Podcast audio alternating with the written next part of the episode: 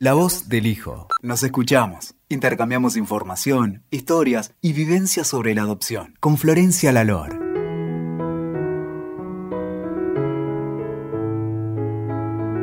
Hola a todos, hoy nos encontramos una vez más en el canal de La voz del hijo con Georgina Hernández, que es mamá adoptiva.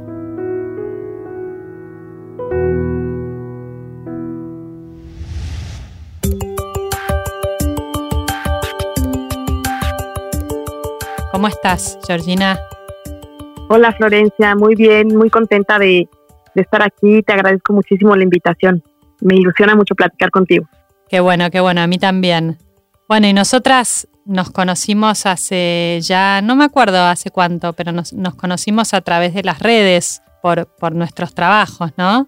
Sí, así es. Eh, en la pandemia que empezamos a abrirnos mucho más. Es verdad, es verdad, sí. Fue el año pasado durante la pandemia. Bueno, Exacto. ¿querés contarle a, a las personas que nos están escuchando un poquito quién sos? Sí, claro.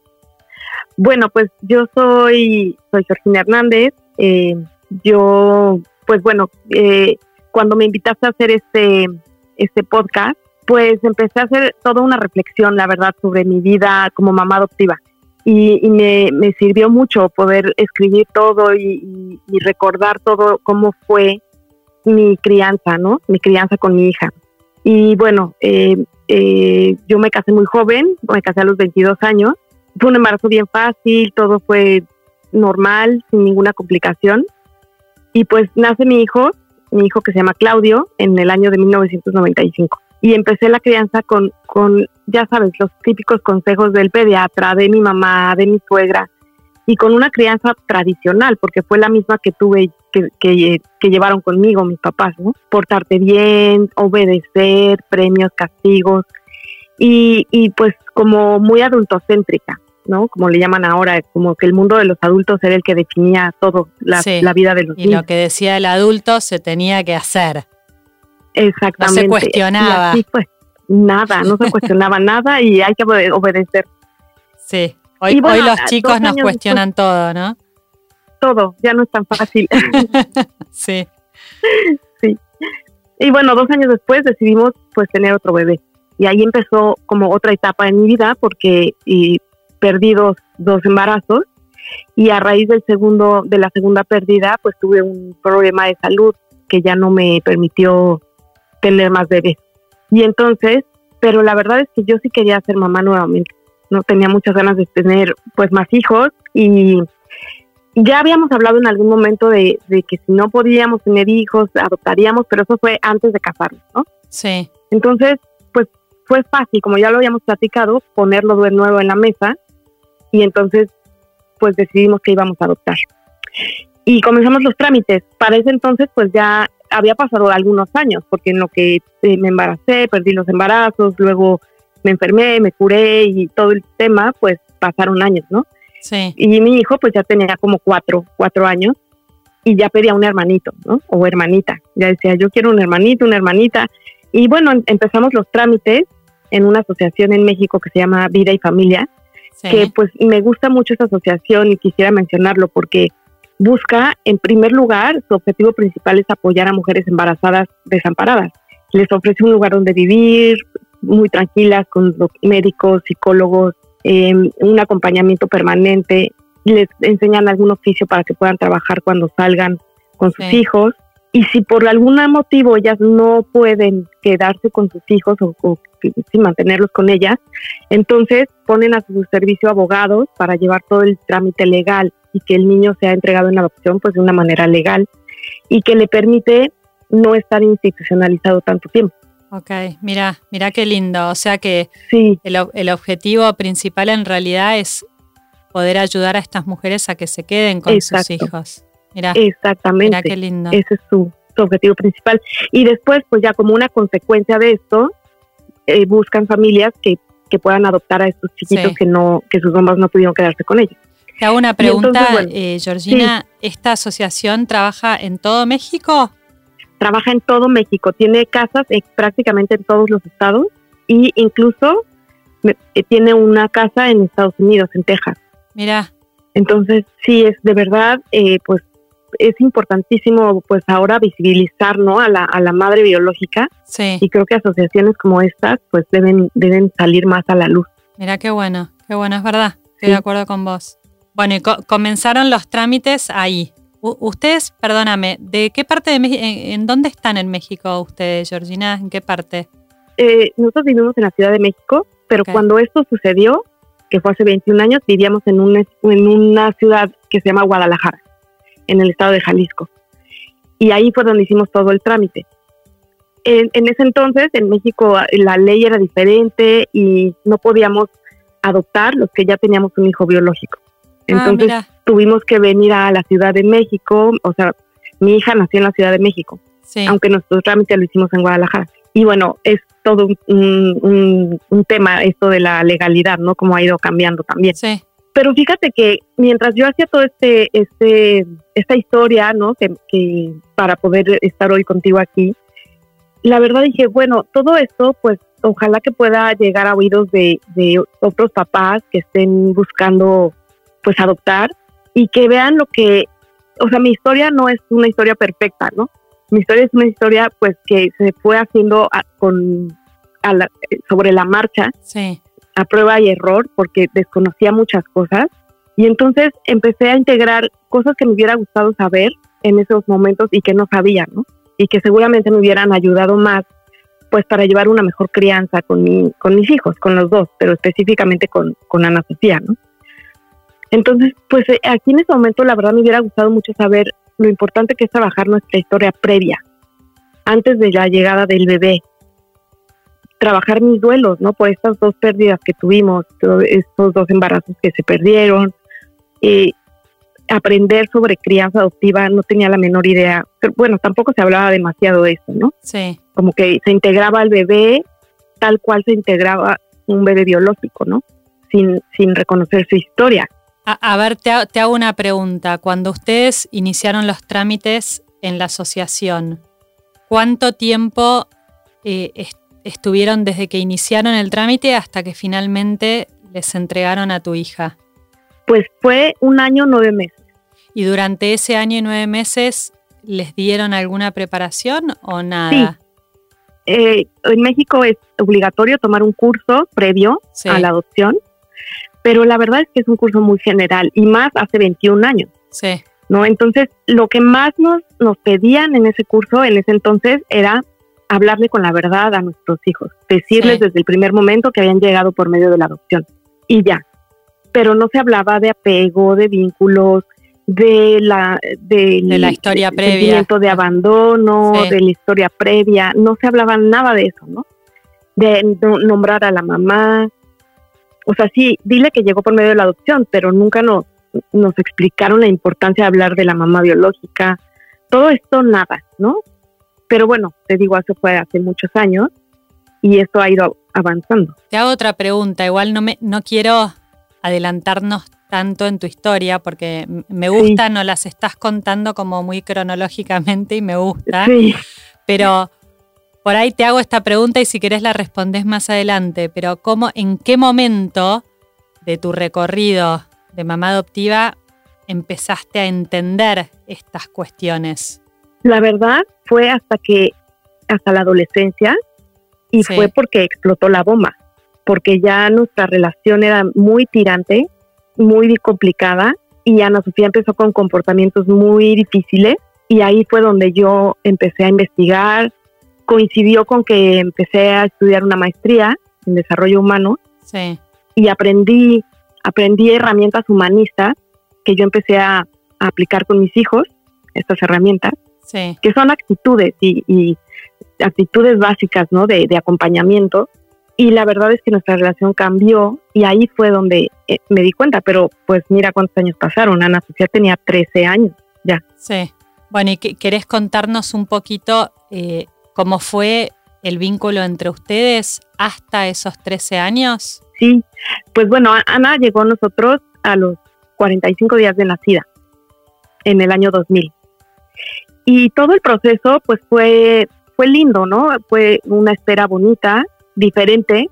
Tenía yo ya la experiencia de- del embarazo, y aquí pues no hay cambios físicos, pero emocionalmente hay todo un remolino, ¿no? De, emociones. Y pues todos mis amigos y mi familia estaban involucrados, me hicieron un baby shower, todo, todo muy lindo, la verdad, la espera. Eh, y hasta que llegó la llamada de que nos avisaron que ya éramos papás de una niña. Y, y cuando llegamos a la Ciudad de México, fuimos, fuimos a la, a la casa hogar. Claudio fue el primero que, que corrió a verla, ¿no? A conocerla, porque él de verdad estaba emocionadísimo ya con la idea de tener una hermanita. Sí. Hicimos una reunión con la familia y todo, pero fíjate que te voy a contar que era muy, muy raro, o era algo que a mí me sorprendía mucho, que Ana Sofía no expresaba nada, no lloraba, no, no, no mostraba ninguna emoción. Sobre todo no lloraba, que bueno, los bebés pues lloran mucho cuando necesitan algo, ¿no? Claro, no lloraba ni cuando tenía hambre nada, ni cuando tenía hambre. Prácticamente le daba eh, el biberón pues cada tres horas, como lo había dicho el pediatra, pero, pero ella no lo pedía. Ella no lo pedía, sí, no es raro. ahora tal vez ya sepas que no es raro. Yo creo claro, que. Exacto. Yo creo que tiene que ver con que, con que ella probablemente estaba asustada. Sí, y el tiempo que estuvo en la institución, ¿no? Sí. Que más adelante les voy a contar una experiencia que tuvimos en, justo en el cunero donde ella estuvo cuando era bebé. Sí. Pero bueno, no me adelanto, pero les cuento que, que así, no, no, no, nos miraba, pero como si no conectara su mirada con nosotros, ¿no? Sí. No pedía de comer, no lloraba si estaba sucio el pañal, si estaba incómoda, nada. Y alrededor de ella todo era alegría, te digo que hicimos una fiesta con la familia para pues presentarla, ¿no? Y ella parecía como que no estaba, y entonces aquí lo que yo te digo es que pues me hubiera gustado saber todo lo que pasa con un bebé cuando la mamá desaparece. Sí. ¿No? Y cuando pasan días, bueno, ella pasó 45 días en una institución, que te digo que es una buena institución, ¿no? Los cuidan muy bien a los bebés, así como cuidan a las mamás biológicas, cuidan a los bebés, ¿no? Sí. Y sin embargo, pues se ve toda esta el paso por la institución, ¿no? Las secuelas de haber, aunque habían sido solo unos días, ¿no? Un mes y unos cuantos días. Sí, sí, porque además probablemente ella ya llegó a la institución en un estado de tal vez de miedo o shock por, por no reconocer a nadie a su alrededor, porque esa primera mamá ya no estaba. Y, sí. y como vos decís, en el hogar que no dudo de que era un buen lugar y todo, bueno, a veces es difícil porque por ahí hay, muchos niños o, hay, o hay más bebés de lo, de lo que hay personas adultas para contenerlos, ¿no? Exactamente. Pues no hay un solo cuidador por un niño, ¿no? Es imposible que eso suceda. Y bueno, todo esto pues queda grabado, ahora lo sé, en su memoria implícita y después aparecen comportamientos que son difíciles de comprender. Pero yo en ese momento no tenía la menor idea, no sabía y, yo veía que mi hija estaba enojada, ¿no? Desde bebita, desde bebita con sus piernitas me empujaba, ¿no? Cuando le cambiaba el pañal y le notaba un enojo. Y decía, ¿cómo puede ser que una, beba, una bebita tan pequeñita esté tan enojada, ¿no? Mira, mira cómo te acordás vos, ¿no? Con tanto detalle. Sí. ¿Sabés qué? Algo que yo aprendí em, en mi trabajo es que el enojo es una emoción que siempre tapa otra cosa. Y en general lo que yo aprendí es que la mayoría de las veces me animo a decir que el enojo tapa dolor. Sí. Ella seguramente estaba sufriendo, dolida, sí. pero mostraba enojo. tal cual. Y, y, fíjate que otra cosa que me hubiera gustado saber y poder hacer es lactarla, o sea, amamantarla. Sí. Porque sé que se puede, ¿no? Ahora sé que se puede. Aunque no hayas estado embarazada, puedes amamantar a tu, a, tu hijo. Y me hubiera encantado prepararme para poder hacerlo con ella, igual que como lo hice con mi hijo, porque pues el vínculo que se forma es muy lindo y, y les, les sirve muchísimo para pues empezar a construir un apego seguro, ¿no? Y, bueno, no lo sabía, no lo hice. Acabo de terminar el libro de Monse la Pastora de ah, Psicología del Bebé Adoptado. Yo, yo, lo estoy, estoy a la mitad. Sí, y, bueno, no te cuento el final, pero, pero está muy lindo todo ese, ese tema que ella trata de la lactancia materna en adopción. Sí. Y sí, la verdad me hubiera encantado poder hacerlo, pero bueno, también lo desconocía. Bueno, ojalá que las personas que, que te escuchen en este podcast que estamos preparando hoy, tal vez gracias a que vos lo estás informando y compartiendo, puedan hacerlo, ¿no? Sí, ojalá que ojalá. sí. Sí, ojalá que sí, porque creo que es una práctica muy, muy linda que vincula mucho. Bueno, ¿y, qué hiciste vos o, o qué hicieron con tu esposo cuando la veían a tu hija enojada? Mira, como te digo que nuestra crianza era más bien tradicional. Sí. Y también, pues a mí me gustaba, pues bueno, yo mi idea o mi expectativa era que mis hijos pues estuvieran felices siempre, ¿no? Sí. Entonces yo trataba de tapar su enojo. Yo la veía enojada y entonces trataba de que ella estuviera alegre, de que estuviera feliz. Y ahí pues lo que no hice fue contactar con sus emociones, ¿no? Sí. Lo que yo quería era verla alegre. Y sí, es una niña muy alegre, es inquieta, alegre, tiene muchísima energía, pero el enojo siempre estaba presente. Cuando yo veía que aparecía el enojo, trataba de taparlo. Sí. Cosa que pues también hoy sé que, hay que conectar, que hay que conectar con sus Hay que darle lugar a eso para, para procesarlo, sí. Así es, así es. Y, y, bueno, eso, eso fue lo que yo hacía en ese momento, ¿no? Después, pues em, eh, ya por ahí de los tres años, se me estaba ya pasando el tiempo para empezar a hablar de que ella, cómo había llegado a la familia, ¿no? Sí. Y, y decía, ¿cómo le voy a hacer? ¿Cómo le voy a hacer? Hasta que un día estábamos viendo un álbum de fotos y aparecí yo embarazada. Y entonces ella me pregunta, oye, pero ¿por qué tienes esa panza tan grande?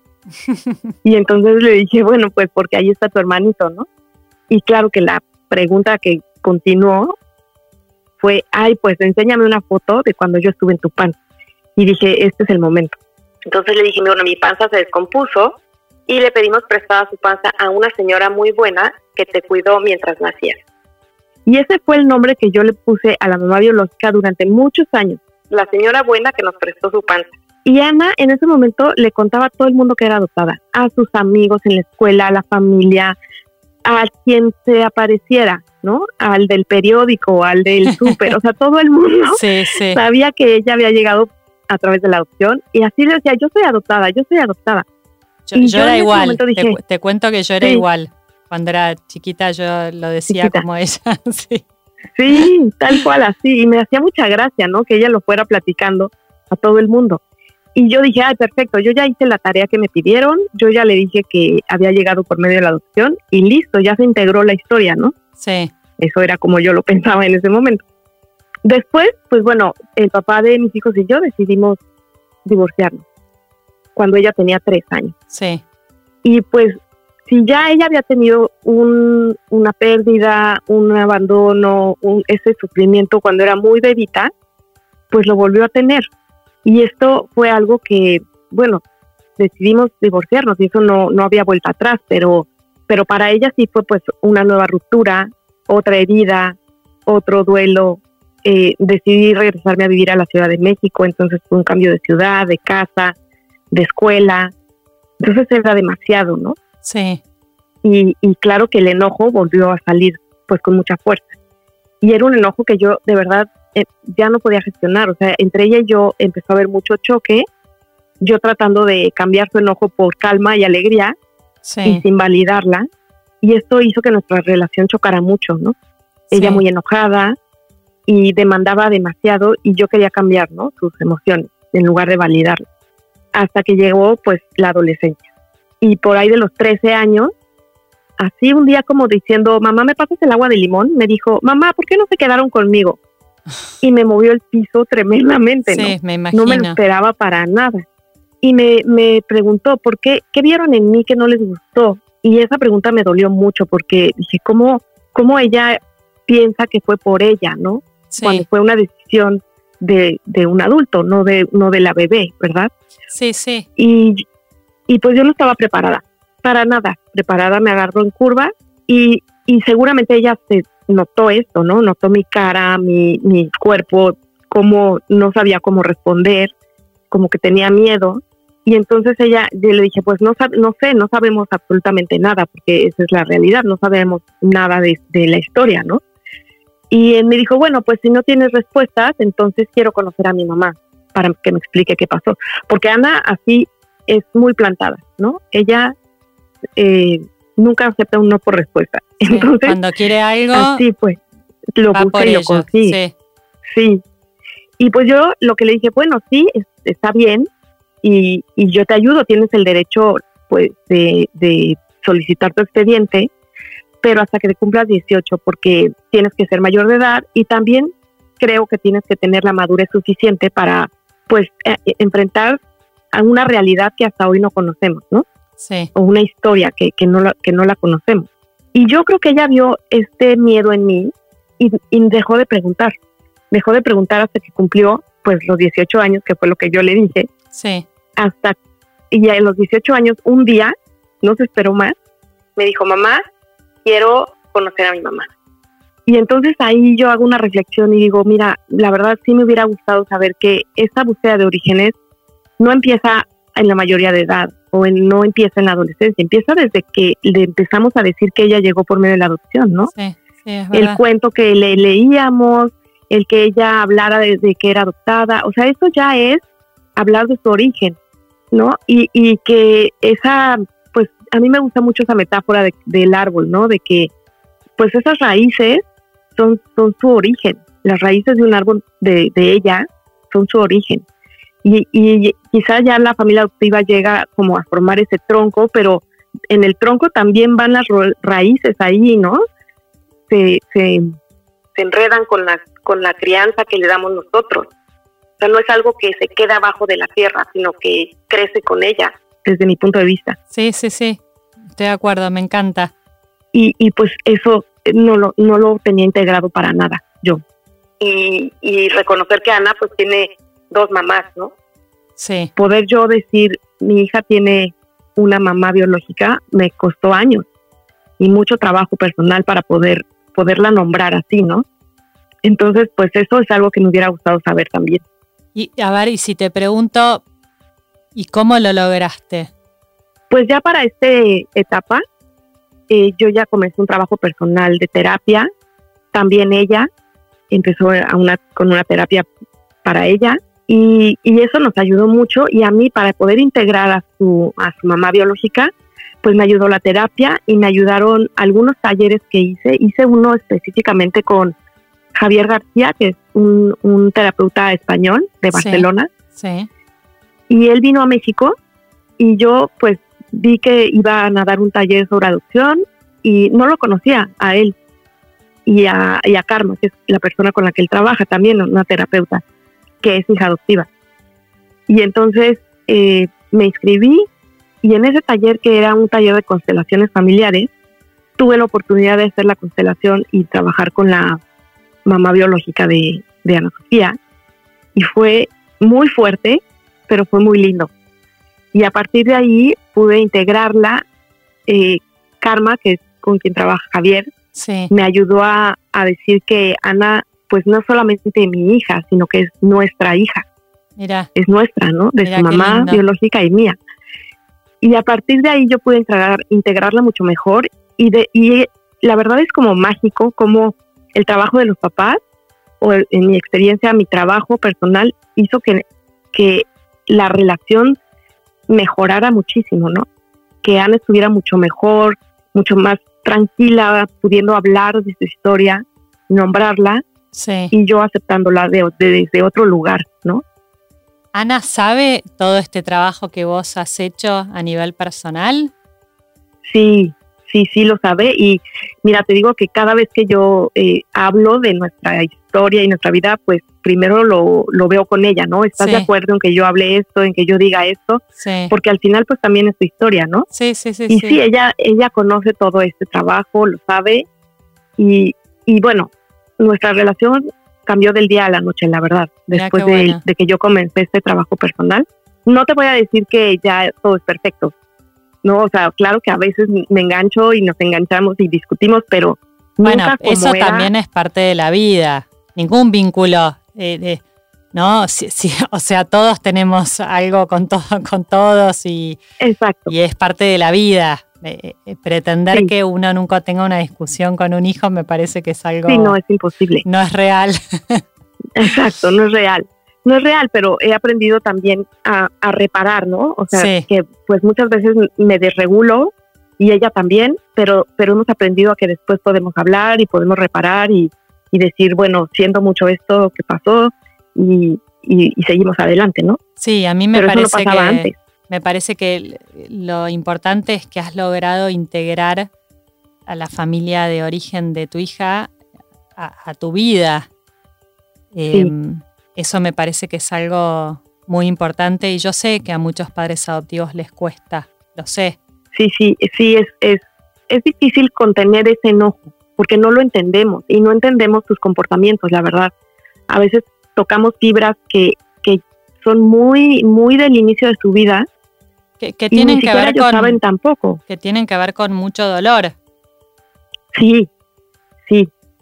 Y, y entonces, pues no sabemos ni qué hicimos nosotros para tocar esa fibra, ni cómo contenerla, ni qué hacer con eso. Y nos da miedo. Y entonces sí, sí hay que, por eso creo que el conocer, el aprender, el saber lo que viven es súper importante para, para los papás, ¿no? para poder criar. ¿Y sabes cómo a mí me gusta que, que los padres adoptivos vean a la familia de origen? Esto no sé si alguna vez lo dije, pero a mí me gusta que los vean como una familia extensa. Sí. Yo, yo si le tuviese que, o, cuando yo recomiendo a padres adoptivos que me vienen a ver en mi trabajo clínico, cómo hablar de la familia de origen, siempre les digo que les expliquen a sus hijos, por ejemplo, cuando uno se casa.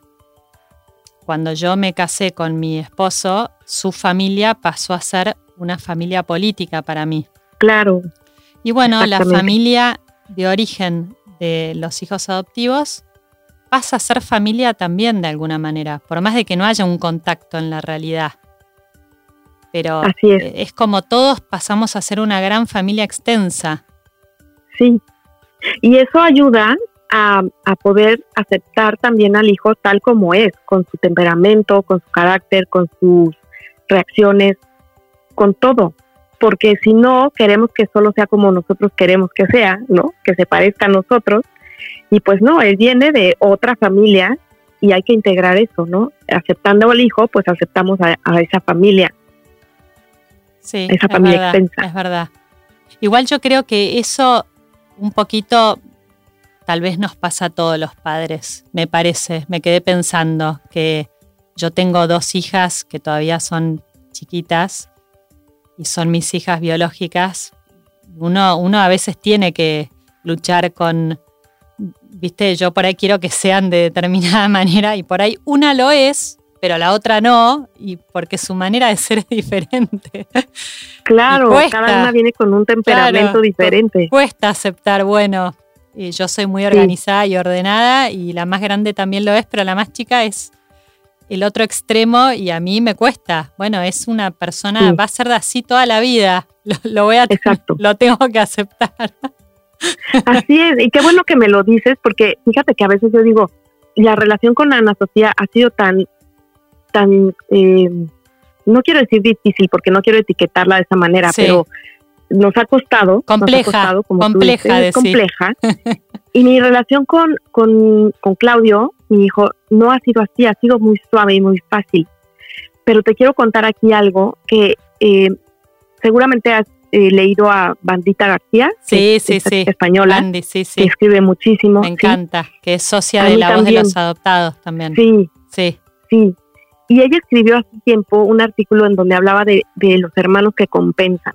Y la verdad es que yo iba leyendo el artículo y me iba cayendo el 20, como en México decimos así, me iba cayendo el 20 de, de todo lo que mi, creo que mi hijo hizo para compensar esta situación de que me costaba la relación con Ana Sofía y entonces él se portaba bien, no, no hacía nada, o sea, su adolescencia prácticamente no la sentí. Sí, sí, entiendo perfectamente. Sí, y, Es, y es algo que pasa en cualquier familia con hijos biológicos. Sí, exactamente. Sí, así es. Tal cual. Así es. Y bueno, ahorita que hablo de, de Claudio, pues la, la, verdad es que dentro de toda esta complejidad de relación que teníamos Ana Sofía y yo, pues él fue una cosa hermosa porque él la contenía, él, ellos ah, construyeron ellos una relación de hermanos que creo que fue como que un bálsamo en, en todo esta, todo esta lo que vivíamos familiarmente, ¿no? Y eso pues fue un regalo, la verdad, para mí. Yo le digo a mis hijos, es lo más lindo que me ha dado la vida es esa relación que ellos tienen. Mira qué buena. ¿No? Sí, entonces, bueno, eso sí lo agradezco muchísimo. Y, y Georgina, contanos un poco cómo llegaste a, a formar contigo desde el corazón, que me parece que todavía no lo nombramos, pero es no lo parte de tu trabajo. A mí me gusta muchísimo el trabajo que haces. Te recomiendo a todos los padres adoptivos que me contactan. Ay, muchas gracias, Florencia. Contanos un poquito, ¿cómo surgió eso? Pues fíjate que coincidentemente con la adolescencia de Ana Social, me inscribí a la maestría en desarrollo humano. Sí. Y entonces como te decía hace rato, ahí aprendí estas herramientas humanistas, ¿no? De acompañamiento que empecé a implementar en la casa, que fueron, estas herramientas son eh, la congruencia, la empatía y la aceptación positiva incondicional. Sí. Que se dicen muy fácil, pero no es nada fácil. Ser congruente conmigo, con mi historia, porque tengo que empezar a trabajar mi historia, mis heridas, porque sus comportamientos a mí me, me hacen sentir como me hacen sentir, o sea, esa, esa congruencia, lo, llegar ahí, pues requiere trabajo, ¿no? Sí. Luego, pues ser empático es pues ponerme en los zapatos de, de mis hijos, pero esta historia, y, con la historia, ¿no? De, de ella, que llegó, que su historia inicia antes de que llegara con nosotros, pues ser empática con ella y con sus emociones y lo que sienten, como decías tú, ¿no? O sea, ese enojo, ¿qué hay detrás de ese enojo, no? Seguramente hay dolor, hay tristeza, la pérdida que tuvo, que fue enorme. Entonces, ser empático con eso y, aceptarla tal cual, así como te decía hace rato, completamente como es al 100%, ¿no? Sí. Y con sus heridas y sus traumas y sus emociones, sus comportamientos, todo. Ahora, pues, tu búsqueda de orígenes, o sea, aceptar todo tal, al 100% tal como, como es, incondicionalmente. Sí. Y comencé a aplicarlo poco a poco y nuestra relación cambió al 100%. Y la maestría me pedía un, proyecto ¿no? para poderme titular y yo decidí hacer una investigación con papás adoptivos con hijos adolescentes, porque lo que quería ver es si esto que me estaba pasando a mí era solamente a mí o nos pasaba a todos los papás adoptivos.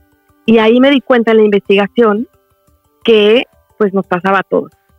Que, ellos también estaban viviendo toda esta circunstancia con sus hijos, de, ese sentimiento de abandono que tenían, todos ya con hijos adolescentes, ¿no? Esta investigación que hice. Sí. Eh, el, el, que no hubiera un parecido, cómo les afectaba, ¿no? Ahora sé que ese espejo biológico es súper importante para poder, porque los hijos saben hasta dónde van a llegar, ¿no? Su cuerpo que empieza a cambiar tanto, hasta dónde va a llegar, si van a ser altos o delgados o cómo, ¿no? Y, y, nuestros hijos pues no saben. Entonces es, esa parte como que les causaba ansiedad y el, el que empezara a, a, tener este juego entre la familia biológica y la familia adoptiva y cómo hubiera sido si yo me hubiera quedado allá, si, si, me, si no hubieran renunciado a mí, cómo hubiera sido mi vida, todo esto que empieza a pasar en la adolescencia, ¿no? Sí. Les pasaba a todos estos papás. Y entonces desarrollé un taller para papás adoptivos con hijos adolescentes. Y, ahí, ahí inició contigo desde el corazón. En este taller yo me di cuenta, claro que en este taller yo lo que hice fue, eh, eh, pues, hacer muchas dinámicas con todas estas herramientas humanistas, ¿no? para que ellos pudieran eh, pues empatizar con sus hijos y aceptarlos eh, incondicionalmente y positivamente, ¿no? Y me di cuenta que había una falta de información tremenda. Esto fue en el año 2013. Y claro que ahora con la pandemia todo se abrió y hay muchísima información en las redes, pero en ese entonces no había tanto. Muchísima información estaba en inglés y pues no todo el mundo, es como una barrera que, hay, ¿no? El idioma. Sí. Y, y, las investigaciones, pues eran como investigaciones que se publicaban en ciertas revistas o, lugares como muy especializados, entonces como que no, no había demasiada información tan accesible como lo hay ahora. Y por otro lado, también me di cuenta que no había acompañamiento. Entonces en el taller, que fue un taller que tuvo una duración de 20 horas, eh, dividido en cinco o cuatro sábados, pues me, de repente parecía como más bien un grupo de apoyo, más que un taller con dinámicas y trabajo, porque los papás tenían una necesidad de hablar y de expresar lo que estaban viviendo y que no se sentían comprendidos alrededor, ¿no? Con la familia extensa o con los amigos, porque hay muchísimas mitos y creencias, no sé, por ejemplo, ay, no sé por qué tu hijo está tan rebelde y se porta así, si todo lo que le has dado, ¿no? Sí. Toda esta vida que le has dado. Y entonces es este agradecimiento debido que, que, que yo eh, leí mucho que Irak Serrano habla de este, ¿no? Agradecimiento que deben tener los hijos adoptivos y es como una creencia que se tiene en la sociedad. Y entonces esto hace que también las familias se queden muy encerradas en su propio círculo y no puedan hablar y, y, y sentirse acompañadas ni siquiera por su propia familia extensa o por sus amistades más cercanas. Entonces, pues ahí dije, yo creo que lo que yo voy a hacer de aquí en adelante va a ser esto. Y, y así nació contigo desde el corazón y pues me preparé más porque, bueno, tenía la maestría, pero yo no soy psicóloga, yo estudié comunicación. Sí. Entonces, eh, pues me certifiqué como psicoterapeuta corporal.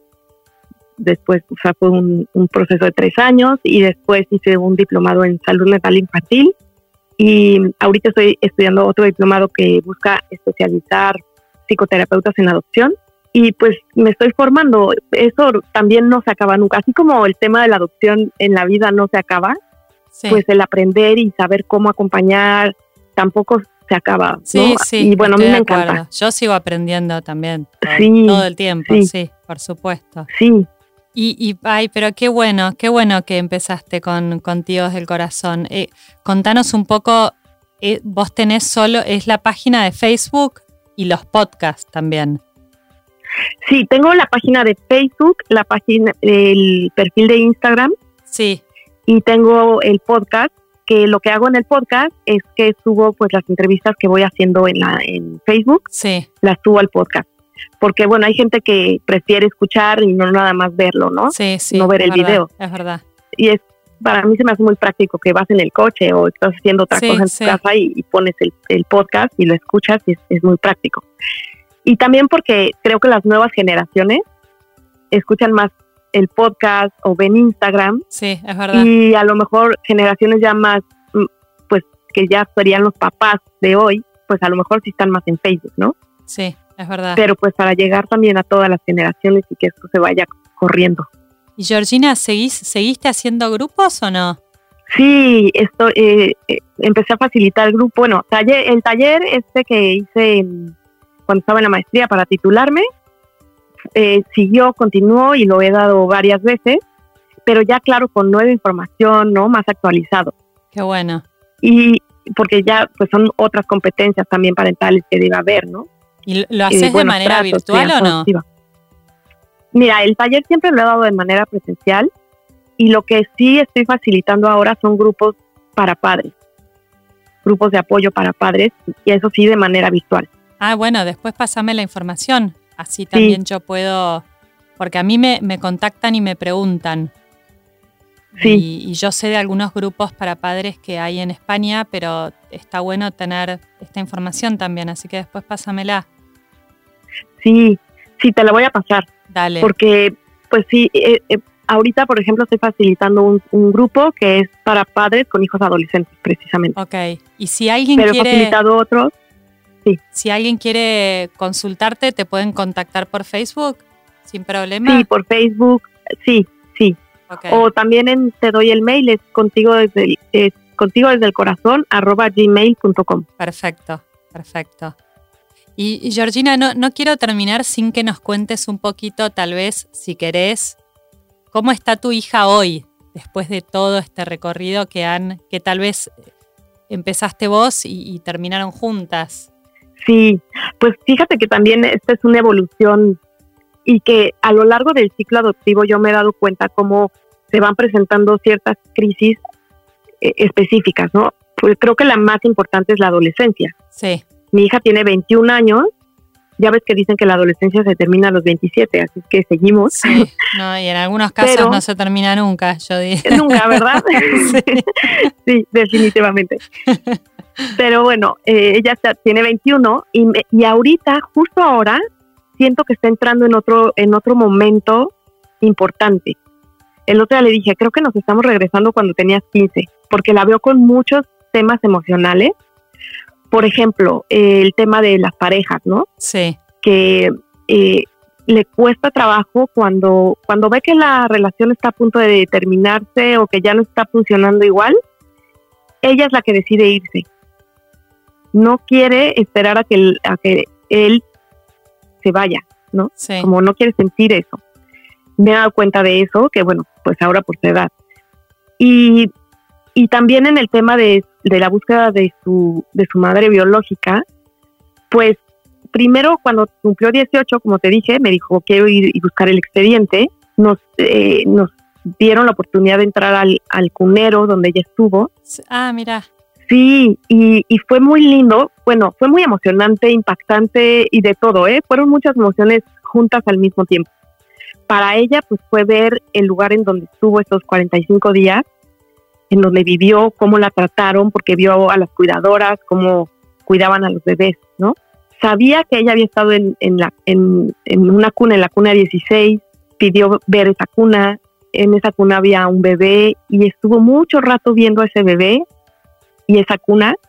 Y yo te quiero contar que para mí también fue muy impactante porque pues había unos 10 o 12 bebés y no lloraban. Así como te conté que mi hija no lloraba, sí. estos bebés tampoco lloraban, no lloraban, miraban el techo nada más, se movían un poquito si nos acercábamos a ellos, pero no había demasiada reacción. Y me impactó mucho. Sí, qué triste. Me impactó ¿no? mucho. Sí, sí, me impactó. Y, pero bueno, ahí su búsqueda es, quiero conocer a mi mamá para que me diga qué pasó. Y ella me lo dice muy mucho, ¿no? No quiero buscar una mamá, no estoy buscando una mamá, tú eres mi mamá. Lo que quiero es saber qué pasó, cómo fue la historia, sí, sí, conocerla. Yo, eh, lo mismo sentía yo, lo mismo sentía sí. yo, exactamente eso. Sí, y me lo dice así, aunque ahora con la pandemia, un día me dijo, oye mamá, fíjate que me siento muy afortunada de que pues yo estoy en mi casa, que no nos falta nada, que podemos estar aquí encerrados en este momento que estamos viviendo en el mundo. Abro mi computadora y tomo mis clases en línea y no puedo dejar de pensar en mi mamá. ¿Cómo le estará pasando? Entonces, quiero decirte que en cuanto esto termine y podamos salir, pues la voy a buscar porque quiero ver también cómo está. Entonces me di cuenta que ahí hubo un cambio, que ya no es solamente quiero conocer mi historia, sino también quiero ver cómo está ella. Y, y también en mi caso, pues he tenido que hacer un trabajo porque cuando ella tenía 18 y me dijo acompáñame, pues yo fui, la acompañé, pedimos el expediente, fui con ella al cunero, estuvimos juntas en ese proceso. Pero ahora yo no sé cómo va a querer ella que la acompañe. O sea, no sé si quiera que lo haga activamente como lo hice antes o si ella prefiera hacerlo ella, ella sola o que claro que sé que siempre es importante que esté acompañada profesionalmente por algún profesional, pero, pero en mi caso como mamá no sé si ella va a querer tenerme muy cerca o un poquito más lejos y pues también esa es parte del respeto que debo tenerle Sí, pues porque ya sí. es una adulta, ¿no? Sí. Sí, y ¿sabes qué? Yo creo que lo importante es que vos no te olvides que por más de que ella quiera que estés un poquito más lejos, eh, yo creo que ella sabe que te tiene y que vos estás. Sí, sí, Aunque sea a la distancia, vos estás. Y eso Sí. es importante. sí, sí, que ella sabe que cuenta conmigo Sí, siempre, sí. ¿no? Sí. Siempre. Bueno, bueno. Y pues así, está en ese lugar, está estudiando psicología, que también, bueno, Ay, mira. no creo que sea casualidad. no creo que sea casualidad. Y le ha ayudado mucho también a ella a integrar su historia, ¿no? Con todos los Sí. temas que ve en, en la carrera, pues sale, sale Sí. mucho su historia. Sí, sí. Y, y la va integrando y ya va. Y, y mi hijo Claudio es músico y pues ahí, ahí están los dos. Qué bueno, qué bueno. Sí, tu Sí. hijo hizo una canción muy bonita que la Sí, publicaste sí. so- sobre a- paternidad, maternidad adoptiva, ¿no? Sí, exacto. Eh, hizo la canción y él me decía, ¿qué quieres que, escriba? Y le dije, no, pues tú te sabes la historia, tú sabes perfecto lo que, cómo ha sido, ¿no? Y la verdad que es una, una canción lindísima de cosas que, que él fue escuchando y fue viviendo y no necesariamente es algo que, que hayamos puesto en la mesa para eh, a la hora de, que él hiciera la canción, ¿no? Sí. Él simplemente fue y lo escribió y, quedó muy linda. Sí, la escuché y es muy linda. ¿Dónde la pueden escuchar las personas que quieran? Sé que está en Contigo desde el Corazón. Sí, está en Contigo desde el Corazón en Facebook, pero a veces en Facebook luego se van los, los videos perdiendo un poco y, y te cuesta un poco trabajo encontrarlos a veces. Pero tengo un canal también de YouTube de Contigo desde el Corazón y ahí pueden ver todas las entrevistas que hemos hecho y el, también está la, canción, el video de la canción. Buenísimo. ¿Cómo se llama la canción? Recordame. Se llama eh, A cada paso que doy. Sí, me encantó. Recomiendo que la escuchen porque es muy linda. Sí, muchas gracias, muchas gracias. Sí, le quedó muy linda.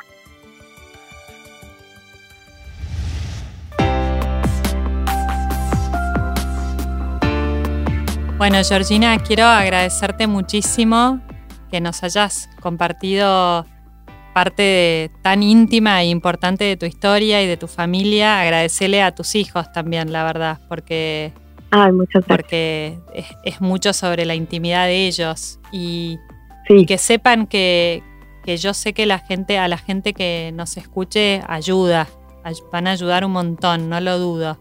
Sí, pues es el objetivo, la verdad.